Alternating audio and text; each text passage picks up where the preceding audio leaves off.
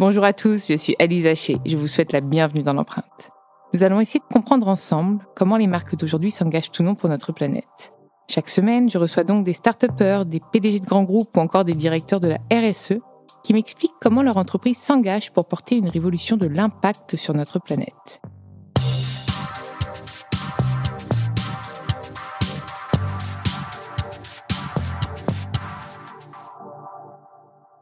Et avant de commencer cet épisode, je souhaite vous présenter le nouveau partenaire de l'empreinte. Dans ce nouvel épisode de l'empreinte, j'ai l'immense plaisir d'être accueilli par Yann Arthus Bertrand. Je ne sais pas comment te présenter Yann. Je crois que je vais te laisser te présenter. Parce que j'ai tellement de choses à dire entre cinéaste, photographe, euh, amoureux de la vie des gens. Euh. Un homme qui cherche. Toujours? T'as pas trouvé? ah euh, plus en plus, je cherche. Tu cherches quoi? Le sens. Euh, quel sens on donne à sa vie et euh, est-ce qu'on le fait bien et est-ce qu'on est, est-ce qu'on est content de le faire comme ça? C'est pas, pas, si, pas si simple que ça. Et en vieillissant, c'est une question, quand tu te rapproches un peu des moments fatals, c'est une question que tu te poses de plus en plus. Et tu parles de sens, tu en as vu plusieurs toi dans ta vie? Il a évolué? Ah, complètement, oui. L'homme que je suis aujourd'hui n'est pas du tout celui que j'avais quand j'avais 20 ans. Peut-être issu d'une famille euh, nombreuse, bourgeoise, je crois bien. Non, c'est pas ça. C'est plus le fait que tu, tu, tu crois en un avenir euh, complet, quoi, un avenir euh, avec, beaucoup, des choses extraordinaires qui vont arriver dans ta vie, avec une.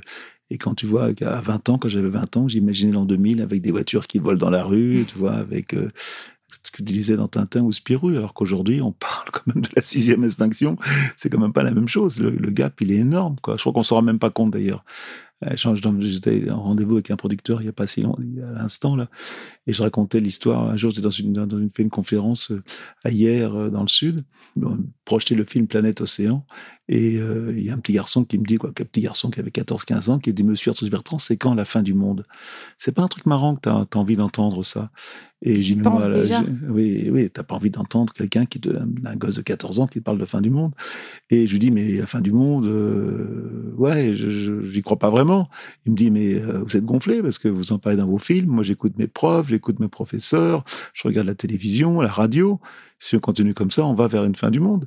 Et je demande aux enfants quels sont ceux qui croient en la fin du monde. Moi, ça m'a pas fait rire du tout, ça m'a mis les larmes aux yeux. 70% des bras se sont levés. Ça veut dire que les enfants d'aujourd'hui, qui ont 15-16 ans, qui lisent, qui s'intéressent au monde, savent très bien qu'on va être dans un monde difficile. Et, comme j'avais 20 ans, moi, c'était, on était à milieu de penser à ça. Pour nous, la fin du monde, c'est dans la Bible.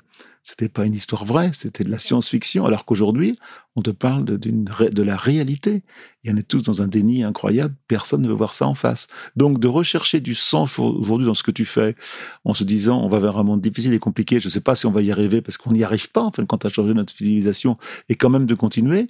Comment le faire? Comment bien le faire? Là, j'étais justement à l'instant discuter avec un producteur par un gros prime time pour France Télévisions sur le changement. Comment le, le, montrer, comment le faire, comment dire la vérité? Euh, est-ce que vous avez vu le film Legacy? Voilà. Eh oui, j'ai bien fait mon travail. J'ai adoré. Je, demande, à tout journaliste qui vient de me parler de voir Legacy, non pas, pas, pour faire de l'audience, mais pour, pour, voir dans quel état je suis aujourd'hui et ce que j'ai envie de dire et surtout ce qui est important. Quoi, voilà. Bah, je trouve que ça a évolué aussi. J'ai l'impression qu'au début, tu étais plus optimiste et que tu l'es un petit peu moins malheureusement. Oui, mais euh, bah, de toute façon, d'être optimiste aujourd'hui, c'est d'être un peu con quand même. C'est de ne pas voir la réalité en bah, face. merci. Non, mais non, mais non, mais non. Faut arrêter, non, non, mais faut arrêter de te cacher derrière un euh, espoir qui n'existe pas. Ou... Mais c'est pas pour ça que je, je, suis un optimiste très inquiet, si tu veux. Mais euh, ce film Legacy, par exemple, avait été refusé par beaucoup, beaucoup de chaînes de télé, pratiquement tout le monde, parce que non, trop pessimiste. Trop pessimiste. On me dit, mais Yann, t'es trop pessimiste. Je suis pas pessimiste. Je veux regarder le monde avec les yeux ouverts. Dire la vérité, ce n'est pas être pessimiste. C'est comment trouver le, comment arriver à changer. Mais si tu sais pas ce qui se passe et tu veux pas y croire, tu changeras pas. Je pense qu'on changera quand vraiment on aura compris qu'on va, on va vers un monde très, très difficile et compliqué. Les scientifiques te parlent quand même de la sixième extinction. Sixième extinction c'est pas c'est pas quelque chose de facile à dire. C'est euh, la mort de tes de tes petits enfants quelque part ou de tes arrière petits enfants. Et moi qui suis grand-père, je les aime. Hmm, je comprends. Mais du coup, ta prise de conscience, ta réelle prise de conscience, elle s'est fait quand? Parce que je dis pas que tu es précurseur, mais c'est quand même toi qui as aidé aussi la nouvelle génération à comprendre ce qui se passe. Les gens pensent toujours que un jour tu te lèves le matin et d'un seul coup il y a quelque chose qui passe. Que ça se passe pas comme ça du tout. Moi, depuis que j'ai 20 ans, je m'intéresse aux animaux. J'ai dirigé une, réserve pendant 10 ans de ma vie. Tu as rejoint une femme dont tu es amoureuse qui a 23 ans de plus que toi. Tu sais tout de ma vie. Sais toute ta vie. Tu sais toute ma vie. Et j'étais très amoureux. Et c'est drôle parce que je me souviens très bien de, de ces premiers instants où tu es très amoureux, tu, es, tu vis dans un endroit que tu aimes de me promener dans la forêt. Et euh, peut-être que je n'avais pas pris conscience, mais j'en prenais conscience inconsciemment, je le sais maintenant, que tu sais que c'est là où tu es bien.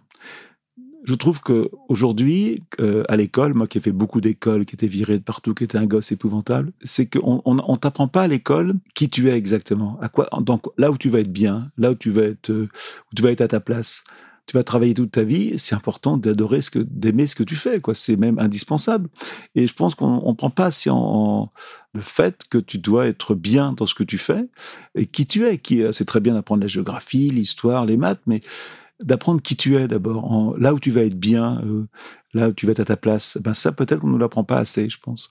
Et là, je me souviens très bien de me dire, quand j'avais 21, 22 ans, inconsciemment, j'avais compris que toute ma vie, je m'intéresserais à la nature et à l'environnement. Voilà, parce que j'étais bien, parce que ça m'intéressait, ça me passionnait. Et moi, qui était, qui avait pas du tout travaillé, je me suis, mis à bouquiner tout ce que je pouvais trouver sur l'écologie, l'environnement, la science, tu vois, à cette époque-là, l'écologie, c'était un peu le jardinage, hein, c'était pas l'écologie comme aujourd'hui. Voilà, je me souviens très bien d'avoir voté pour, pour Dumont, qui était le premier vraiment écolo qui se présentait. Je me souviens, on était dans un village où il y avait 700 800 habitants, il y avait une voix pour lui, et dans le journal, c'était la mienne. voilà. Et aujourd'hui, euh, tout vient de là, quoi. et, c'est une femme qui m'a fait confiance, qui m'a permis de, de développer une réserve zoologique. Quand on est parti, on est devenu la, plus grande activité touristique de la région, mais j'avais envie de partir en Afrique, de vivre une autre vie, quoi, voilà. Et j'ai recommencé autre chose. Et ça te manque pas d'ailleurs, toi qui as décidé d'arrêter de prendre l'avion? Ça, risque de pas te manquer? Mais Alors, ça me manque pas du tout. Non, ce qui me manque, c'est que j'avais promis à mes petits-enfants que je les amènerais un jour euh, aller au Kenya. Et ça, je ne le ferai pas, mais bon, c'est... Voilà. Ils auront peut-être eux-mêmes. tu accepterais qu'ils prennent l'avion. Ils, le feront sans moi. J'ai tellement pris l'avion. C'est ça. J'ai tellement, j'ai voyagé, tellement T'as calculé ton empreinte carbone ou pas? Ou t'as peur? Non, non, non. Mais nous, on compense le carbone depuis très longtemps, donc on sait l'empreinte qu'on fait parce que hmm. ça fait quand même depuis depuis le film d'Al Gore qu'on calcule exactement le carbone qu'on dépense. Et toutes nos émissions de télévision, tous mes livres depuis cette époque-là sont, sont compensés carbone. Il faut savoir aussi que quand j'ai fait la Terre vue du ciel entre entre 1992 et 2000, on ne parlait pas du tout de changement climatique. Hein. Personne n'en parlait. Et ma première exposition sur les grilles du Luxembourg à Paris, il n'y a pas un mot sur le changement climatique parce qu'on n'en parlait pas. C'est assez étonnamment, euh, même s'il y avait Kyoto qui avait été signé, c'était quelque chose qui était très loin, qui était trop loin pour que on n'était pas dans la réalité. Donc, tu as vu, vu cette prise de conscience incroyable qui est actuelle. Et d'ailleurs, même les marques, enfin, c'est même pas même les marques, toutes les marques ont ça au cœur de leur stratégie. Maintenant, cette conscience écologique, leur empreinte. Qu'est-ce que tu en penses? Tu penses que c'est trop tard, encore une fois, ou tu penses que c'est bien qu'elle se bouge dès maintenant J'en sais rien, mais de toute façon, euh, que tu, quand tu es le PDG de Total, ou le PDG d'LVMH, ou, euh, ou simplement que tu sois facteur, ou, architecte, ou instituteur, ben, tu as quelque part la conscience de, de ce qui se passe en ce moment. Et est-ce que toi, tu peux agir? Bah, Tout le monde, tout le monde peut agir à sa façon. Et que je pense que les grosses boîtes s'y mettent parce que d'abord, qui veut travailler dans une boîte où les gens n'ont pas conscience de l'environnement, qui ne donnent pas du sens à ce qu'ils font? Ça, c'est très important, voilà. Et puis surtout, euh, c'est des gens qui ont des enfants, des petits enfants, euh, et qui savent très bien ce qui est en train de se passer. Donc, euh, ils sont pas plus bêtes, ils sont pas plus méchants ni envie de profit que les autres. C'est pas vrai. Il n'y a pas d'un côté les très gentils écolos et d'un autre côté les très méchants capitalistes. Ça marche pas comme ça. J'ai l'impression que l'écologie aussi, c'est l'amour de la vie, l'amour des hommes aussi. Pas uniquement de la nature. Moi, il n'y a pas très longtemps, je viens de faire une conférence euh, pour AXA et euh, elle me dit mais quelle est la, la fin de l'émission? Je me dis mais c'est quoi c'est quoi la solution? Ben, J'ai le seul la seule solution c'est le mot amour et démerdez-vous avec ça. ça, ça, porte et, et, je le pense. Toi, que tu viens de dire? Tu viens de parler d'écologie et d'amour des autres, d'amour. L'amour est la clé d'aimer. C'est le pape qui parle très très bien, qui parle de la conscience amoureuse de la vie autour de soi.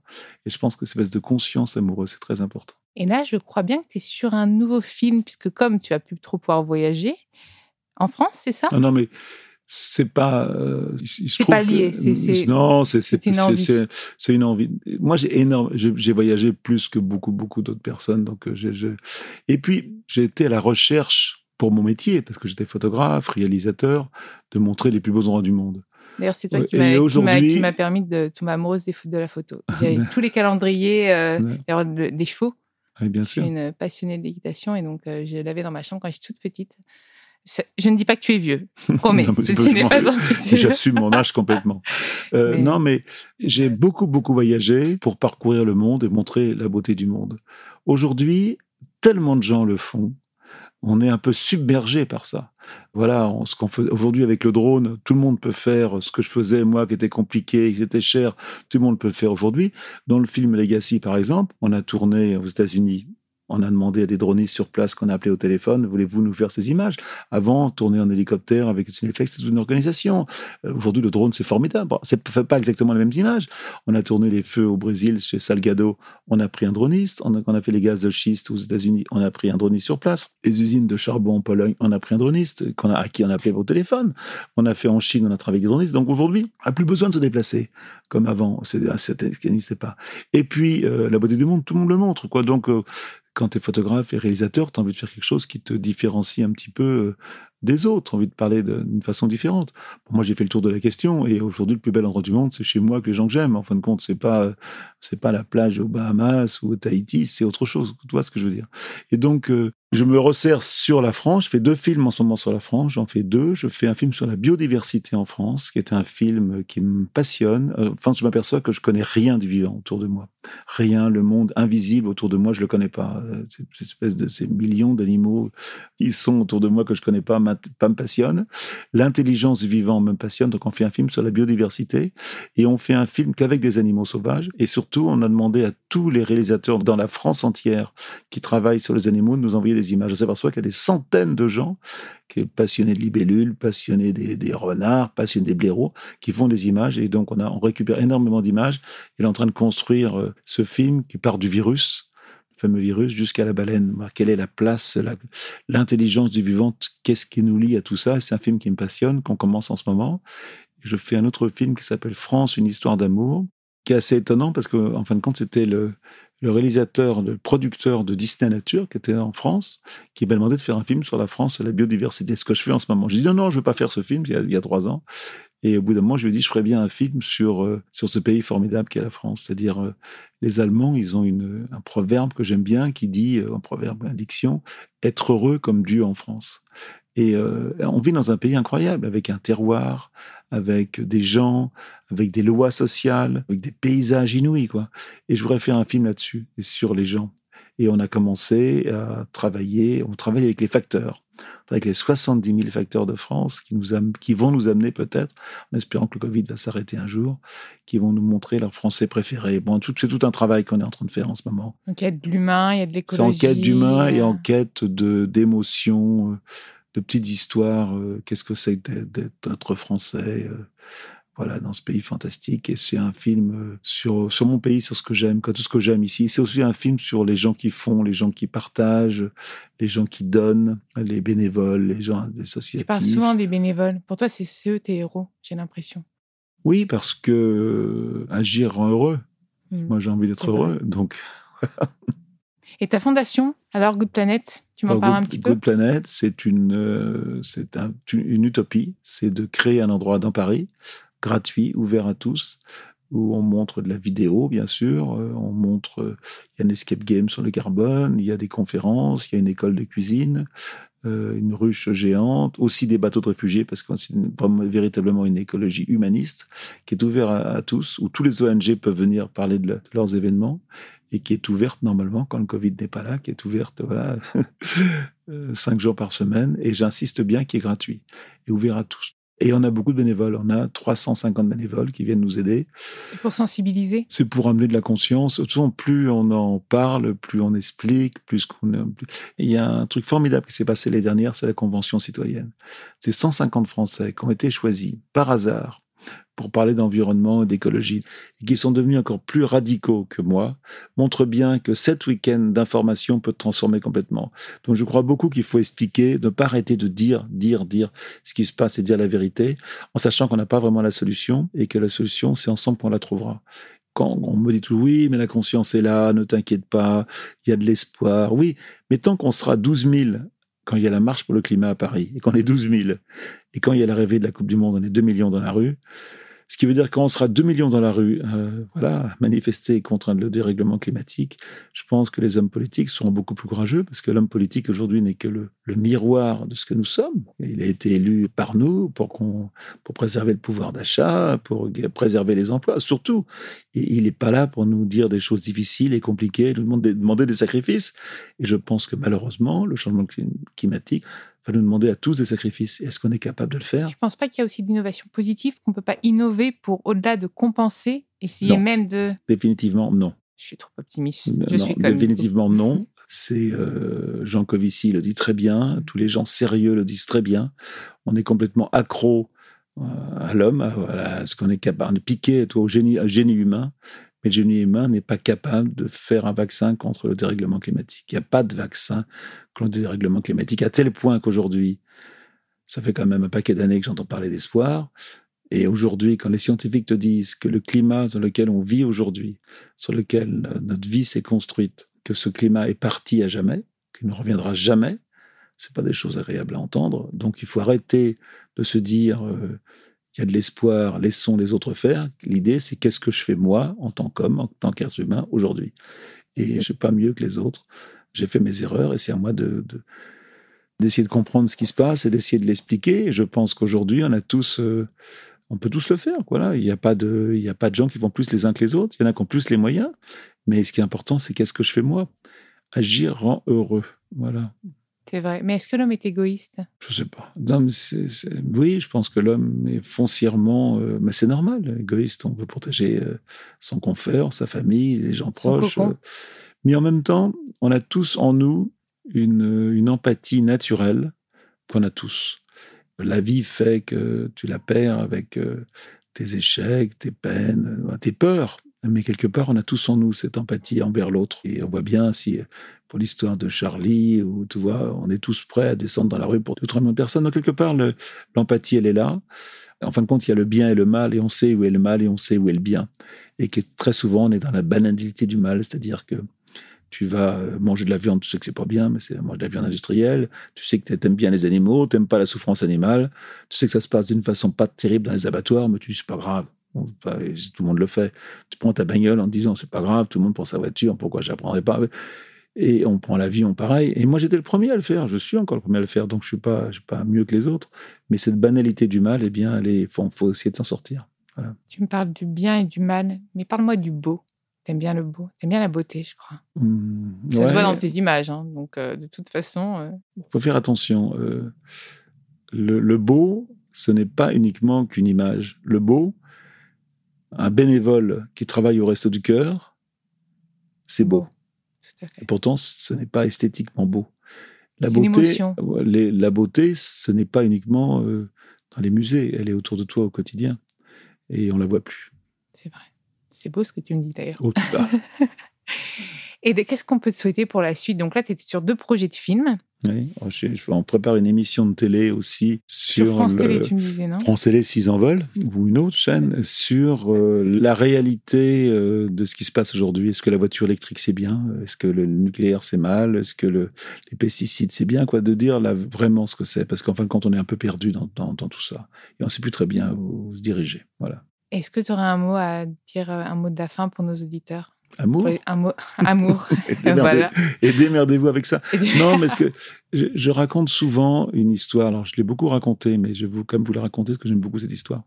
Quand j'étais, euh, on faisait le film Human, qui est pour moi un des films les mieux qu'on ait fait, qui est un film euh, qui est gratuit sur YouTube, qui dure 3 heures et quart. On m'a reproché qu'il était trop long, à juste titre, mais euh, je pense que parler de l'humanité, 3 heures et quart, c'est pas beaucoup. Quand j'étais, euh, il y a très très longtemps, j'étais en Afrique, au Mali, et j'étais en, hélicoptère, et on était en panne d'hélico, on est en panne de, pièces, donc on s'est posé dans un petit village, et je suis resté trois jours au Mali, près de Gao, un endroit où on ne peut plus aller aujourd'hui à cause des problèmes qu'il y a sur place en ce moment. Et donc, dans ce tout petit village, j'étais reçu par une famille qui m'a qui m'a tout donné, c'est-à-dire qu'ils m'ont tué une chèvre pour moi. J'ai habité, habité avec eux et pendant trois jours, euh, j'ai raconté ma vie à ces paysans et moi et eux m'ont raconté la leur. Et euh, tout ce qu'ils m'ont raconté, je le savais. Mais la façon dont ils me l'ont dit, en me regardant dans les yeux, ça m'a vraiment percé le cœur. Par exemple, ils m'expliquaient la peur d'être malade. Quand tu es malade et que tu es un agriculteur de subsistance, c'est-à-dire quelqu'un qui ne vend rien, qui fabrique sa nourriture au quotidien, un de sacrifice quotidien, de travailler la, terre à la main tous les jours pour nourrir sa famille. Ben, quand tu es malade, tu peux pas travailler, donc c'est compliqué pour nourrir tes enfants. C'est aussi des gens qui font beaucoup d'enfants parce qu'ils ont besoin de bras. Donc faire des enfants font partie, voilà, c'est des gens pour travailler. C'est des gens qui vont aussi t'aider euh, quand tu seras vieux. Euh, c'est des gens qui ont peur de la météo. C'est des gens qui sont très éloignés du monde moderne, qui ont l'impression de vivre dans un monde complètement étranger. C'était aussi avant le, téléphone portable, avant tout ça. Donc aujourd'hui, les gens sont beaucoup plus connectés qu'avant. Et en fin de compte, tout ce qu'ils m'ont dit, j'ai passé trois jours incroyables. Et je me suis dit en partant, ben voilà, dans mon travail de la terre du ciel, il manque la parole des gens. Ça me manque complètement. Donc j'avais fait ce projet que je voulais faire moi-même au départ. Je voulais aller photographier tous les gens qui vivaient sous mes photos et demander à tout le monde quelle était leur, religion, qu'est-ce que c'est que le bonheur, de, quelle est leur plus grande crainte, est-ce qu'ils savent pardonner, voilà. Des questions un peu essentielles qu'on devrait se poser nous tous tous les jours. Et, donc j'ai donc envoyé des jeunes autour du monde avec des caméras, poser des questions. Parce que moi, j'ai fait continuer la Terre du ciel. C'était une histoire incroyable que j'ai continué. Le succès était inouï, donc j'ai continué à voler, à faire à ouvrir des expositions. Et j'ai demandé à six jeunes de partir avec une petite caméra, poser à tout le monde les mêmes questions. Et on a fait une exposition formidable au Grand Palais à Paris, qui s'appelait 6 milliards d'autres. Alors, en tout cas, on n'était pas 7 milliards encore à cette époque-là, donc ça va vite. Hein. Et, euh, et c'était un gros succès. Et après, on a fait ce film Human, où j'ai voulu mélanger mes films aériens et euh, les réponses à tous ces gens qu'on avait interrogés. Et vraiment, je vous conseille de regarder Human, c'est pour moi... Human, voilà. Il y a une version cinéma. Suis devenu incollable sur toi. et un terme à Madagascar, et je demandais à une dame... Euh, agriculteurs de subsistance, des gens qui n'ont rien, qui ne, vraiment des gens qui, vivent, qui sont pratiquement dans, un, dans la survie au quotidien. Quoi. C'est, c'est même euh, incroyable, cette pauvreté. Et en même temps, cette intelligence incroyable sur, euh, sur la nature, sur le sens des choses. Ils ont, c'est des gens aussi brillantissimes, mais qui on a perdu un peu le contact, nous, complètement, avec le, le vivant brut comme ça autour de nous, parce qu'ils vivent avec le vivant tout le temps. Et euh, on, on pose une question, quel est votre plus grand rêve? Et c'est difficile d'abord d'expliquer ce que c'est qu'un rêve à quelqu'un en malgache, tu vois, la traduction. Bon, elle me parle de la mort de ses enfants.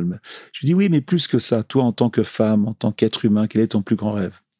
Elle me regarde droit dans les yeux et elle me dit mon plus grand rêve, ça serait de mourir avec le sourire. C'est tellement, tellement intelligent, c'est tellement brillant. Ça veut dire quoi? On va tous mourir un jour. C'est inscrit. on sait qu'on va mourir. Et mourir avec le sourire, ça veut dire que donner du sens à ta vie. Tu as fait ce que tu devais faire et tu as rempli ta vie complètement. Ben moi, j'aimerais, tu vois, savoir mourir avec le sourire.